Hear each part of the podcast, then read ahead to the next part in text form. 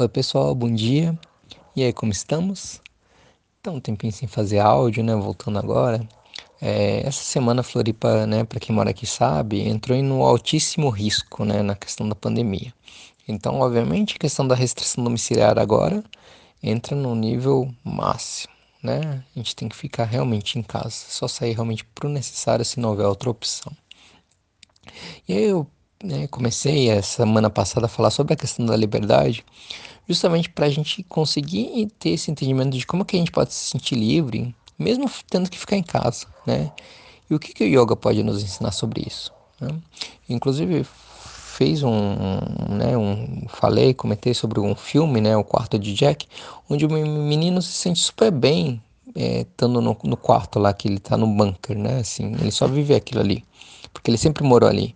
E ele acha que tá tudo certo, porque é aquilo que é o mundo, né? Não tem nada além daquilo, sabe?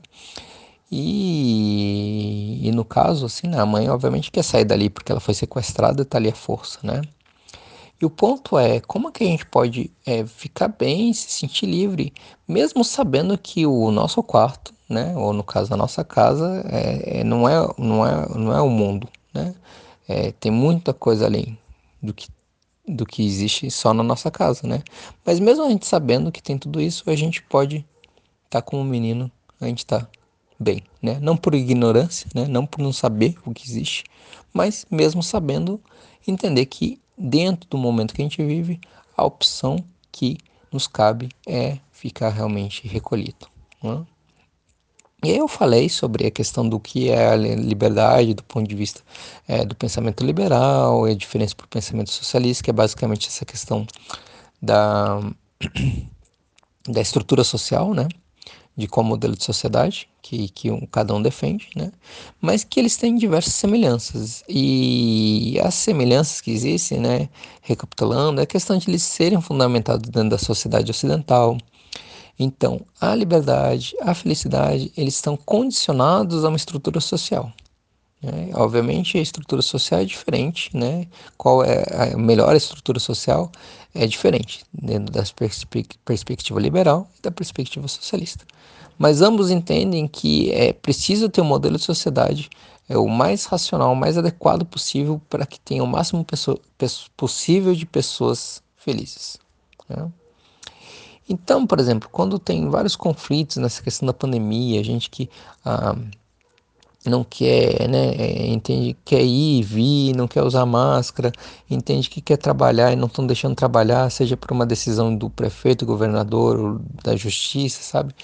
É, é, é sempre por conta de, é, principalmente por conta dessa perspectiva liberal, né? Essa questão, ah, não quero ir e vir, eu tenho o direito de andar sem máscara, ninguém pode me tirar esse direito. E qualquer decisão em contrário é como se estivesse tolhendo a liberdade dessa pessoa. É evidentemente que essas pessoas que fazem isso, elas têm uma perspectiva, um argumento liberal muito tosco, né? É, um pensador liberal mais sofisticado, com discernimento, não vai defender esse tipo de coisa, né? Ah, não, tenho o direito de sair contaminando as pessoas e me contaminando, sabe? Não, né? Obviamente que não. É, mas enfim, é importante entender que as pessoas quando reivindicam esse direito é, é porque elas estão arraigadas nesse preceito do que seria a liberdade da perspectiva liberal. Né? E voltando à questão né, dessas, das duas perspectivas, né, tanto a liberal quanto a, a socialista, elas foram fundamentadas dentro de uma perspectiva racional elas surgiram, né, emergiram na época do iluminismo, né, o chamado, conhecido como século das luzes, né, que é assim chamado em contraposição à Idade Média, que seria a Idade das Trevas. Né. Então houve um processo onde é, na Idade Média tinha uma explicação teocêntrica né, das relações é, mundanas, né, então Deus estaria a, a, no centro das relações, dessas relações, e foi se mudando para uma perspectiva antropocêntrica, né, onde o ser humano estaria é, no centro das relações. É evidente que essa ideia de século das luzes, idade das trevas, é uma ideia muito simplista, né? mas eu não vou entrar nessa discussão histórica agora. Né? Mas é só para entender o contexto né, de, do, do surgimento dessas teorias né, e do que elas reivindicavam. E evidentemente que o yoga é uma perspectiva de liberdade de um conhecimento oriental, né? Então ele vai diferir das duas formas, né? Porque o yoga em si ele não é nenhum conceito, ele não é nem de esquerda nem de direita, porque isso são conceitos ocidentais, né? O Yoga Sutras foi escrito há, há alguns séculos antes de Cristo, né? Então não tinha nem essa concepção política e não é a preocupação do yoga, né? A preocupação do yoga é o autoconhecimento, é a evolução das pessoas a partir de uma perspectiva é, do, do, do, Dharma, do Karma e de outras questões. Né? É evidente que eu, cristiano, posso ter um posicionamento mais esquerdo, mais à direita, mas isso é o personagem, entende? Não, o yoga não vai tratar disso, né? não é a preocupação da, de, do conhecimento. Mas é lógico que quando a gente faz a leitura do mundo é atual, né, a gente pode entender que o yoga é, tem sim uma perspectiva é, humanista e, e, planetária, né, no sentido de, da interconexão de todos os seres. Né? E aí eu comentei, por exemplo, na questão do ahimsa, da não violência, que a atitude yoga atualmente, tendo uma leitura do mundo com discernimento, é ser antirracista. Né?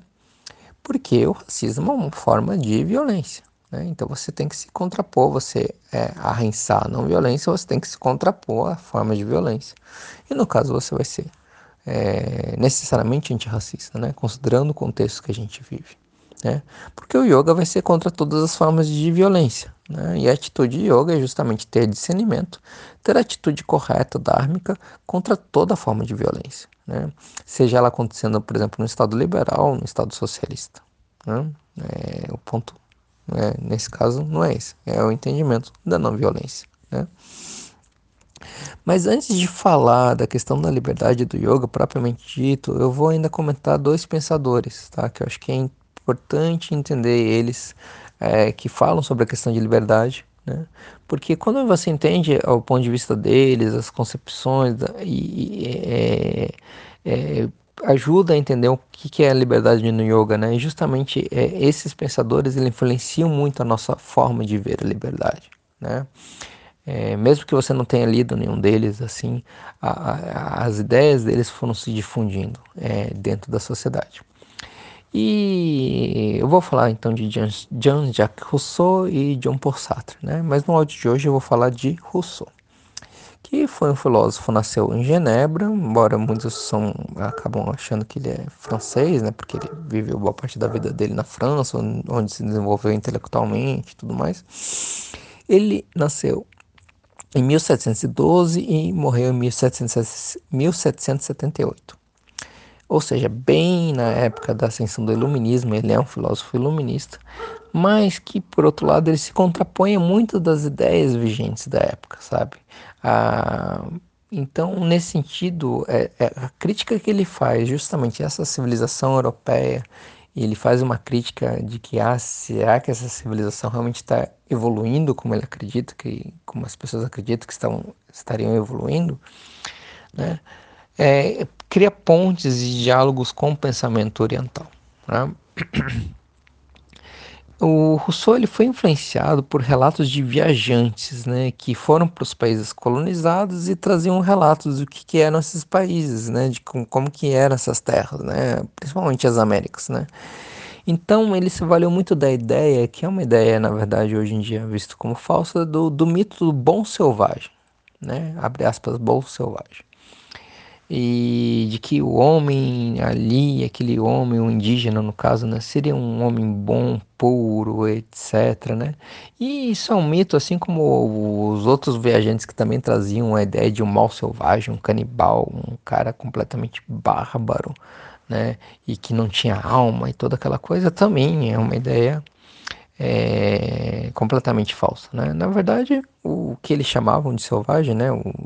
os indígenas e os povos originários, são pessoas como qualquer outras, né? com suas luzes e sombras, não tem nada de bom ou mal naturalmente, né? intrínseco a eles. Ah, isso é uma ideia completamente eurocêntrica, no caso, assim, né? da perspectiva deles.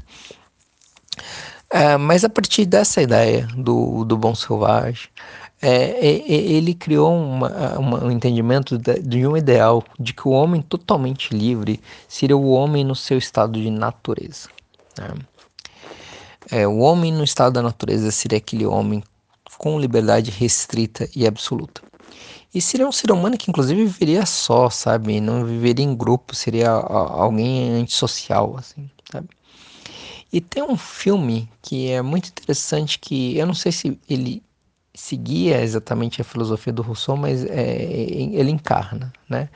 Que é baseado numa história real, né? É a partir de um livro que, que, que, o, que o, personagem né, escreveu, né? O, o cara lá que viveu o, a história, que se chama Na Natureza Selvagem. E ele era um cara que estava completamente cansado, né? Um cara novo, com, com um bom poder aquisitivo, assim. Ele estava cansado daquela vida, ele sociedade, a família, achava tudo aquilo uma grande hipocrisia e que tolhia a sua verdadeira essência, né? Ele queria ir atrás da sua verdadeira essência.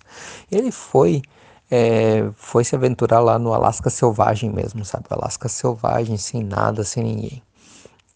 Ou seja, ele entendia que era ali que ele podia realmente viver a sua essência, a sua liberdade restrita absoluta. Né? E então o Rousseau ele via esse estado da natureza como o estado ideal. Só que esse estado da natureza que existiu há muito tempo atrás, né, é, e que não era mais possível na Europa da, da época que ele vivia, ele teria que ser trocado então por uma liberdade civil. Né? Então o que acontece? Já que aquela liberdade restrita absoluta ideal não era mais possível, as pessoas tinham que estabelecer o que ele chamou de contrato social, né? que inclusive é o nome do livro dele, livro político dele, O Contrato Social, onde as pessoas fariam um grande acordo, né? que seria um, que ele chama de vontade geral. Uma vontade geral que era algo que meio que um conceito abstrato, meio que, mas um grande acordo que todos é, iriam é, ter o um entendimento que aquilo era o melhor para todo mundo, né? E no caso que todos deveriam se submeter a essa vontade geral, né? Então a, essa liberdade absoluta, que seria a liberdade é, ideal, seria trocada por uma liberdade possível, a liberdade civil? É, do ponto de vista prático, assim, né, embora a vontade geral seja um conceito abstrato e não seja exatamente isso, a gente pode pensar, no caso do Brasil, da Constituição de 1978, né, onde, digamos, foram várias ideias plurais é, a partir de um processo de redemocratização, onde todos entenderam que aquilo que estava acontecendo, no caso a ditadura, não poderia é, mais ser daquela forma, então se estabeleceu um, um marco civilizatório onde todos deveriam é, seguir aquilo que estava escrito, né? E foi, enfim, né? E aí veio a Constituição de 1988 e que todos, né, temos que seguir ela, né? Então, digamos, a nossa liberdade está condicionada a estarmos é, seguindo as regras estabelecidas na Constituição.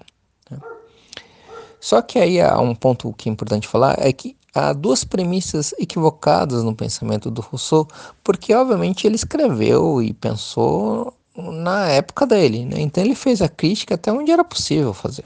Né? E ele não tinha outros elementos para aprofundar a crítica dele.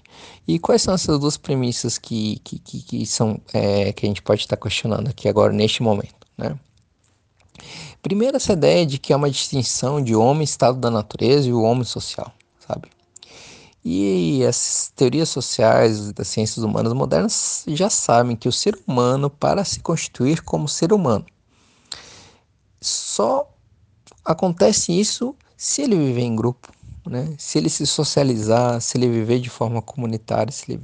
não importa a questão de qual estrutura social, mas ele precisa desse convívio em grupo. Né?